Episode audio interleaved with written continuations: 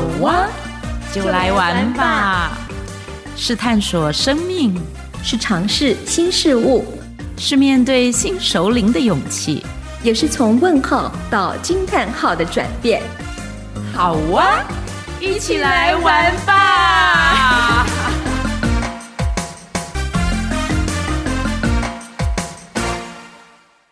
！Hello，亲爱的听众朋友，Hello. 大家好。有没有听到我们有三个人的声音呢？这一会儿呢，就是我们又邀来我们的好朋友欧意玲。听众朋友，如果你是比较新的我们的听众朋友，你可以回头去看一下，大概是我记得，呃，八月十一号。我们有回放了好蛙的第八十一集，对，那八十一集就是那个我们的好朋友欧依林之前去环游北半球，对，搭和平号，嗯哼，那蛮有趣的是，因为这个暑假其实我跟 M 两个人有一点那种就是在放大假的状态。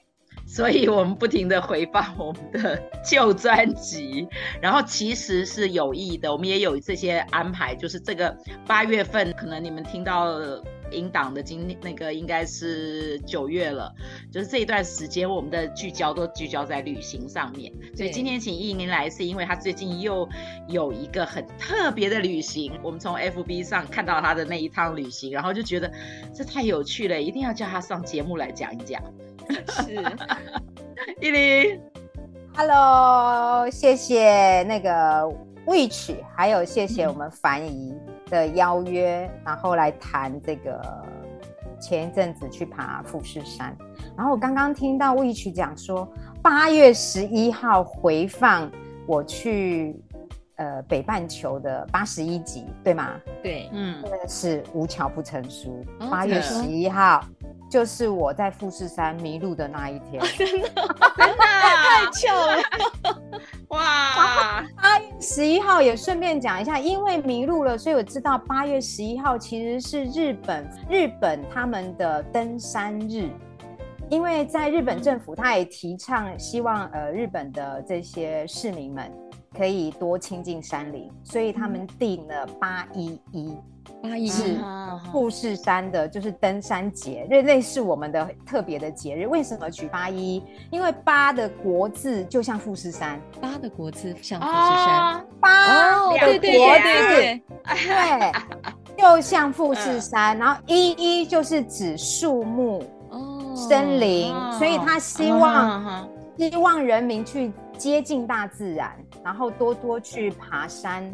然后跟大自然有接触，嗯、哼哼，所以这真的是太巧了。巧了，我刚刚听到哈八一一，我以前对八一一一点概念都没有，也没有特别的印象。就是真的，就是这一次去爬完富士山以后，我真的是永远不会忘记八一一这件事情。哇，对，嗯、所以又在八一一播了八十一集，那这个很多事情真的是就是很难讲。对，对就是、那种很神秘的、很神秘的、很神秘的力量，真的是、嗯、你要说它是这跟我这次的旅行其实很深刻、很深刻的这个一件事情，也是你真的发现很多东西不是你脑袋里面可以知道的。对，嗯、因为其实我在它诶、欸、比较特诶、欸，大概其实现在也不用介绍什么富士山什么路线，这需要介绍吗？其实网络网络 其实。非常方便，大概讲一下富士山。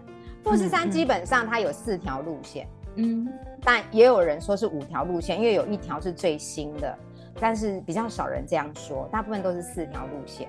然后有三条路线其实是在呃静冈，嗯，最热门的这一条路线是在山梨县。山梨县，对，它为什么是最热门？它其实是因为它从这个江户时期。他们就已经有登富士山这样子的呃活动，嗯、所以这一条这一条线呢，呃叫做呃这个叫做这个叫做什么呃呃吉田路线，吉田路线是设备最完善，嗯、也是最容易观光客。嗯、如果你真的都没有爬过这些大山，嗯、想要去爬的话，其实是可以的，都是走这条路线。所以这条路线上面有救护站。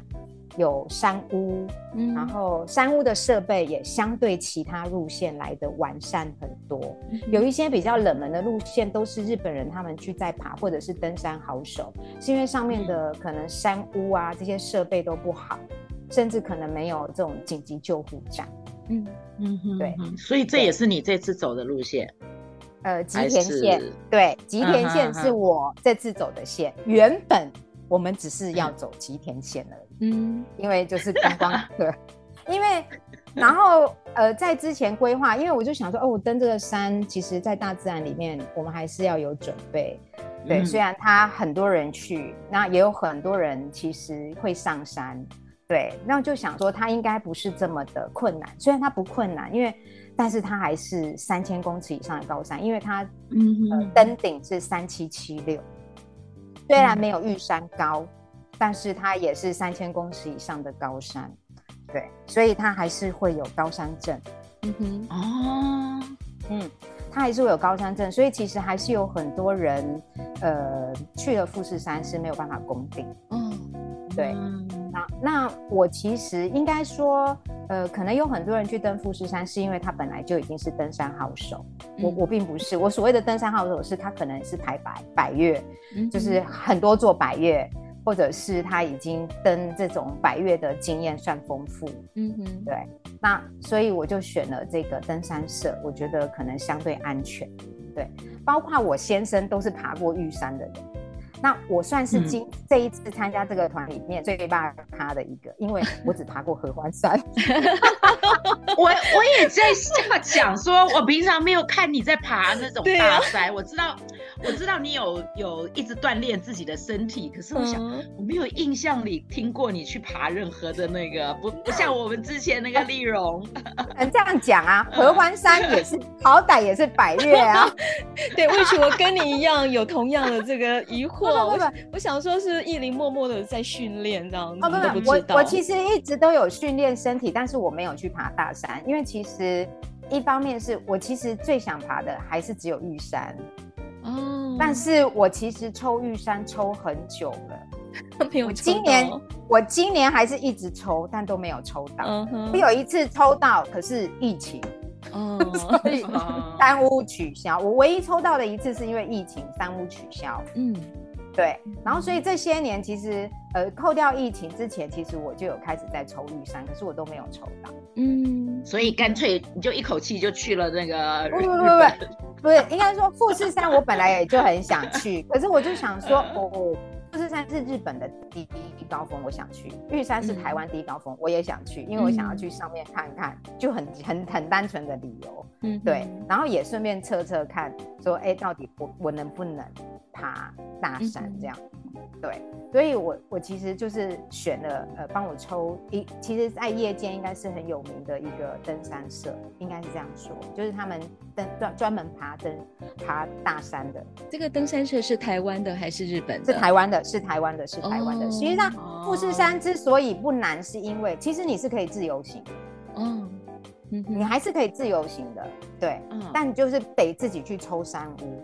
因为它还是山屋有限，虽然它是观光客路线，但是山屋还是有限。嗯，他会住在上面一夜吗？会，一定要住一夜。嗯，基本上是建议一定要住一夜，你不可能直接单工，直接这样子上。对，日本人有，日本人其实很多年轻孩子是单工。嗯嗯，但也有很多人他其实没有抽到山屋，睡在外面，就包着一个那种防寒的这种。这种东西，然后睡不是不是睡袋哦，它不是只有就是穿的保暖，然后还有一个可以挡风的。嗯，但通常日本人他们也不建议这样，因为其实有些观光客或者是外国来的抽不到山屋，他们用这样的方式，可是这样的方式还是危险，因为在高山上它还可能温度会下降，所以有很多人其实在睡觉的时候其实就离开了。失温，嗯，因为失温离开，对，所以这个也是去爬山以后，因为我也我也是在爬山的过程就发现，哎。怎么有人就在外面睡觉？还真的有，不是不是只不是谣传，是真的。他真的没抽到，可是他就很想爬富士山，他们就会在外面，真的就披着一个很像锡箔纸的，你知道吗？嗯、你知道现在很流行的那样，对啊，有没没有很大张的？我想说这会有人买吗？还真的有人买，真的。嗯，啊，就是真的这样披着，对，然后就坐在那边，然后就是让自己可以休息，然后慢慢的就是上去，慢慢的。那你这一趟行程是几天几夜？其实基本呃，爬富士山其实是两两天一夜。嗯，对，其实爬富士山其实是两天，那整个行程。就就是五天，那个不用讲，爬富士山基本上是两天，哦、所以其实我们本来走的就是吉田线，就是最多人走的、最 popular、最完善的这条路线，也是相对最安全的一条路线。嗯嗯嗯，对。那呃，一定要分两天，是因为也一方面，其实这也是爬高山，这个应该有爬山经验的人都知道，因为你要适应那个山的高度。嗯。即便是我还要说，即便是高山症这件事情，真的还是特别再讲一下，因为可能很多人跃跃欲试，跟你爬过多少座山是没有关系的，嗯，跟你当天的状态很有关系，嗯，对，真的是，因为我刚刚说我是菜鸟，我大概是这个登山团里面这一次出团里面最巴汤，只有我没上过玉山，其他的你胆子很大。哥哥姐姐们，或者是其他的山友们，其实他们登山经验都很丰富。嗯，他们都爬过很多的什么雪山啊，什么山啊，反正他讲的山我有一些也不认识。嗯，对。嗯，但事实证明的是，不需要。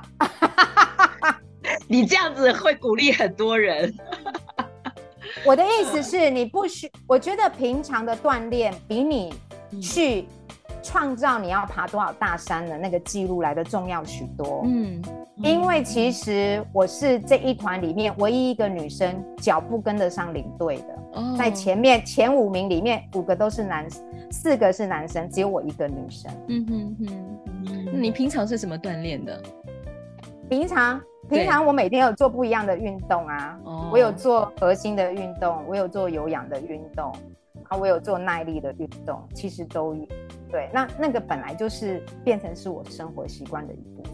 嗯嗯嗯，对，我没有刻意要做什么，我只是真的觉得需要有这样一个习惯。对，所以这些都是平常我在做。那当然，在爬富士山之前，我有刻意去跑步，可是因为天气不好，有些时候我就去爬楼梯。嗯，对，还是要有这样子的锻炼。那我因为八月要去爬富士山，所以。我为什么会去爬合欢山，也是在做前置，想要试试看我自己能不能上高山。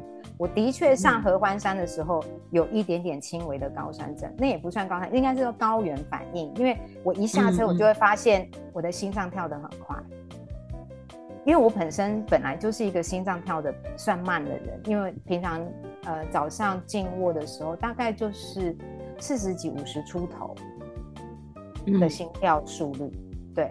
然后我在合欢山的时候，其实呃还没有开始爬，一开始上去的时候，我就发现，哎，我有心跳变快。但是这一次也让我知道，哦，原来我的我的高山反应是这样。嗯哼，对。但是很快的，你你其实发现以后，你就会知道你可以怎么调整，然后很快的我就恢复了。恢复以后，其实你就可以知道，哎，隔一天其实就适应了。对，其实当天我就适应了，大概十到十五分钟就适应了。就就去哦，这很厉害，嗯，就就适应了那个高山的那个很吸氧的程度，然后你其实自己可以感受得到，所以我觉得关照自己这件事情还是很重要，嗯、因为还是有很多人，因为我就是想说，其实怎么都没有人讲他心跳加快，怎么只有我？怎么只有我？怎么可能？我真的想说，我我怎么可能？后来才去问说，其实大家都有，嗯，大家多多少少都有。只是你有没有愿有没有愿意去跟大家说，或者是你有没有反映出来？因为我很很清楚，那时候我就跟那时候压队的领队说，我有一点心跳加快，我要走后面。嗯，对，我就慢慢走，嗯、哼我就慢慢走。对，那是我登合欢山的经验。嗯、但是，一旦我适应之后，我我的你从步伐就可以感觉到自己到底恢复了没。对，就我刚刚要讲，不是鼓励大家没有，而是真的平常的锻炼，远比说你为了要去爬高山，然后不断的训练、嗯、这件事情，其实来的重要很多。嗯、然后我们真的去爬爬富士山的时候，我刚刚说的，大家都是好手，可是没有攻顶的也是好手，嗯，因为他就有高山症，对，他就从从登顶的时候他就撤退了。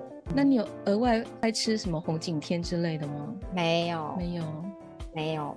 呃，这应该是我个人呐，吼，我其实个人，我我自己没有什么太丰富的经验，但我自己的想法是我我没有要刻意吃这些东西，嗯哼，对，因为一旦吃了，我不清楚到底是药物的反应还是我自己真实的反应，嗯，对，所以你你要就是要先前去准备，而且吃这些药物都会有一些副作用嘛，嗯，就是你去爬的时候，比如你身肢体会肿胀啊或者什么，嗯，除非你有一些其实真的。呃，你有一些慢性疾病，你还是要跟医生讨论。嗯哼，但是如果没有，其实不是什么太太高的山，所以我其实基本上都没有去准备这些药物。但我有带，我只有带普拿疼，万一真的头很痛的时候，可以可以稍微症状缓解一下。我唯一只有带这个东西。嗯，对，因为我个人不是觉得说我我我需要去吃戴莫斯这些东西。那像报名这样的登山团，需要符合什么样的条件，你才能够报名参加？没有，没有啊，没有。基本上其实是消费者自己要衡量，嗯哼哼，然后很清楚告诉你，如果你上去有没有你你要撤退，我们也没有办法推，所以是你自己要先评估。我觉得去参加都是成人的，这件事情也很棒。我觉得凡仪问这个问题很好。我们有些时候。呃，会习惯把这些东西交到别人手上。嗯，就像我这次迷路，我其实后来我跟我先生深深检讨。你你先生有去吗？哦，这次是我先生陪我去。哦，因为他不放心我一个人去。我跟他说，如果你不陪我去，我就自己去了。因为他自己有高血压。嗯，有影响吗？这个爬山？所以这就是为什么他其实之前一直有很挣扎，然后后来他其实他一直知道我很很想去爬富士山，他就跟我说，嗯，我还是陪你去爬好了。嗯，对，他本来一直觉得自己不行，后来他的他就去看他的心脏内科医生，医生跟他说，你心脏没问题，你可以去爬山啊。所以也没有什么太大的问题，但是睡不好是他这一次就是比较需要克服，所以睡眠这件事情其实挺重要的，虽然也不影响他的速度，可见他的体质真的还挺好的。嗯哼，对，因为山屋很不舒服，虽然日本的山屋已经比听说已经比台湾的山屋舒服很多，可以稍微描述一下那个日本山屋里面的设置吗？没有设置啊？没有吗？有床，有床吧？有床吧？什么床？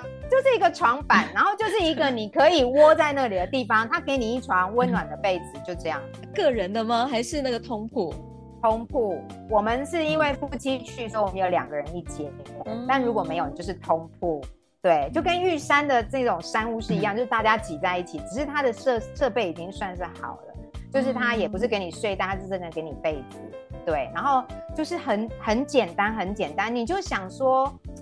是一个露营吗？一个帐篷，啊，帐篷就是只能塞你一个人这样子，嗯、一个位置，也就是一个位置。那有卫浴设备吗？你想太多了，因为我没有住过山屋。哦，富士山有个特别，它上面没有水，是要自己带水上去。你要自己的水，你如果不在上面买，它因为有山屋，我说设备很好，你是可以买水，嗯、只是水比山下贵很多，因为人家背上去，你要给人家。你不想要买水，你就是自己背上去。如果你要店家提供给你，你一样要付费。嗯，你一样付费给他，所以还刷牙洗脸没有这件事情，还好是两天一夜而已。对没有这件事情，等于这一天你就是不用想要洗澡啦，不用刷牙啦，嗯、都不用啦。因为爬高爬大山的人，他们就知道了，在山上大概这种水都很不容易，就是要克难。然后山屋其实只是提供一个挡风遮雨的地方，对，只是让你比较安心，可以在那边休息，你不需要因为天候的变化跑来跑去，就这样子。嗯、对，对所以山屋基本上概念就是这样。啊，你也不要以为有什么好吃的，没有，并没有。我们前一天晚上就是一盘白饭跟咖喱，就这样啊，一杯茶。嗯所以你们你们自己的食物也要自己自己背，自己背，自己自己自足的概念。对，自己自己背自己，你你随时要补充体力，因为高山上其实你需要一直补充体力。嗯哼，对，所以你要带你自己要吃的东西都要自己背。所以你要吃的东西是到当地才才买带上去吗？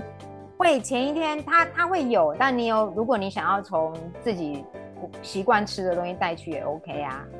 对，所以你要你要去估好这两天一夜里面，你你需要吃的东西，你需要喝的水量，然后你需要带的御寒的衣物啊，这些预备的，嗯、因为山上本来变化就很多。那这些其实平常在走步道的时候都一样的，你你不可能因为爬一个焦山，你就不准备雨具这些，对。嗯所以这些都要你要自己负重上去，所以不是只是轻松的爬富士山，一样要负重。虽然那个负重没有像在台湾负重这么重，因为台湾的山屋相对设备没有这么的完善，嗯，所以你可能得要自己带睡袋啊什么的。但这边是都不需要，嗯、对，到那里都不需要。那你只要带自己的衣服、自己要吃的、自己的水，但夯不隆咚加起来也是挺重，很重，嗯、对，也是也也是挺重的。那是到日本的第二天才开始爬山吗？嗯、应该不是当天嘛，对，对不对？第二天，对，第二天到日本的第二天才开始，然后第二天其实也从只有从五合目爬到七合目。要这样想，就是他可能把整个富士山呃分成十等份，十合目，但是这个距离不一定，反正就有十合目，对不对？峰顶、嗯、就是十合目。合目的意思是什么？反正就是一个距离的概念，你就把它想成是一个距离的概念，嗯、对。然后呢，可是，一般我们会从五合目，五合目就是车子可以到，就很像合欢山，哦、你车子可以开到主峰那个概念就对了。你可以从五合目，所以一开始你会先从五合目，嗯、因为在五合目你根本不需要住山屋啊。嗯，对啊，很多观光客是只到五合目看一看，或者看一看，嗯、对，看一看，然后或者是对，或者是。花钱去骑马啊，那边可以骑马，对，它可以骑马，大概到六合目的地方。如果你想要再高一点，可是你又没有体力，你就骑马，骑马上去啊，骑马下来啊。可是那个马马匹除了观光的用途以外，马匹还有救援的功能。哦，真好，真好，在山路上。对对对，万一真的有人不舒服，可以那个请这个救护站，然后派马上去把你。送下来，嗯嗯，对对对，就是这马匹，所以所以很多观光客是骑马哇上去的，可爱啊。那但我们是走路啊，对。所以第一天第一天就是从五合目，五合目，然后刚好这个登山社这次抽到的山屋也不理想，因为他抽到的是七合目，嗯，基本上在五合目大概高度就只有两千三。七合目走到七合目，大概也只有两千七，哎，零头我都去掉，就大概只记得，我也只能记得碰到数字，我脑袋就不清楚。嗯、反正就大概就这四百公尺，其实也走的挺累的。对，因为它它就是一直缓上，一直上，一直上。你就看那富士山，反正就是一直上，一直上，一直上。然后它跟台湾的山径也不一样，因为台湾山径因为树木很多，富士山没有树，嗯、富士山没有树。对，我才想问你是没什么遮阴。对。那不是很而且吗？而且我们从远远的看，好像觉得富士山不是山头常年都是那个雪这样子，然后 就冬天还没到。美，我想我我很好奇的是，你置身其中的时候，那个整个景色啊什么的，跟比如说跟你在台湾到合欢山那个感觉啊，有有什么样子的差异？差差很大啊！啊，它是火山，对不对？因为它是火山啊，所以从地、从石头、从这个地貌，完全都是不一样。它那最酷的也是因为它是火山，嗯，可以说是光秃秃的地形这样子吗？对，它是光秃秃的，就是光秃秃的。当然有有一些耐阴的植物，像虎杖啊这些，大概就只有这个，其他的没有。当然也可以听得到鸟叫啦，但很少。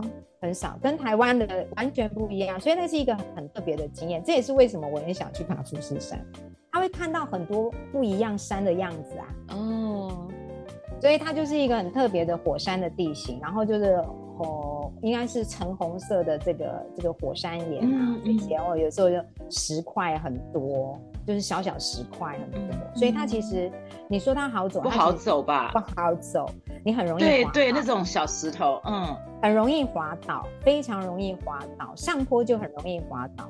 对，光上坡，所以我们抽到七合木，等于说我们在两千七，那富士山攻顶是三七七六，所以第二天要攻顶，等于我们要爬升一千公尺。哇，你等于从两千七到三七七六，那爬了一整天呢、啊？爬爬升，对，要一千公尺，所以要爬很久，很辛苦。所以为什么要住在山屋？因为你得从半夜开始哦。爬大山大概都是从半夜，因为如果你还要看到日出，因为富士山的日出真的是很美。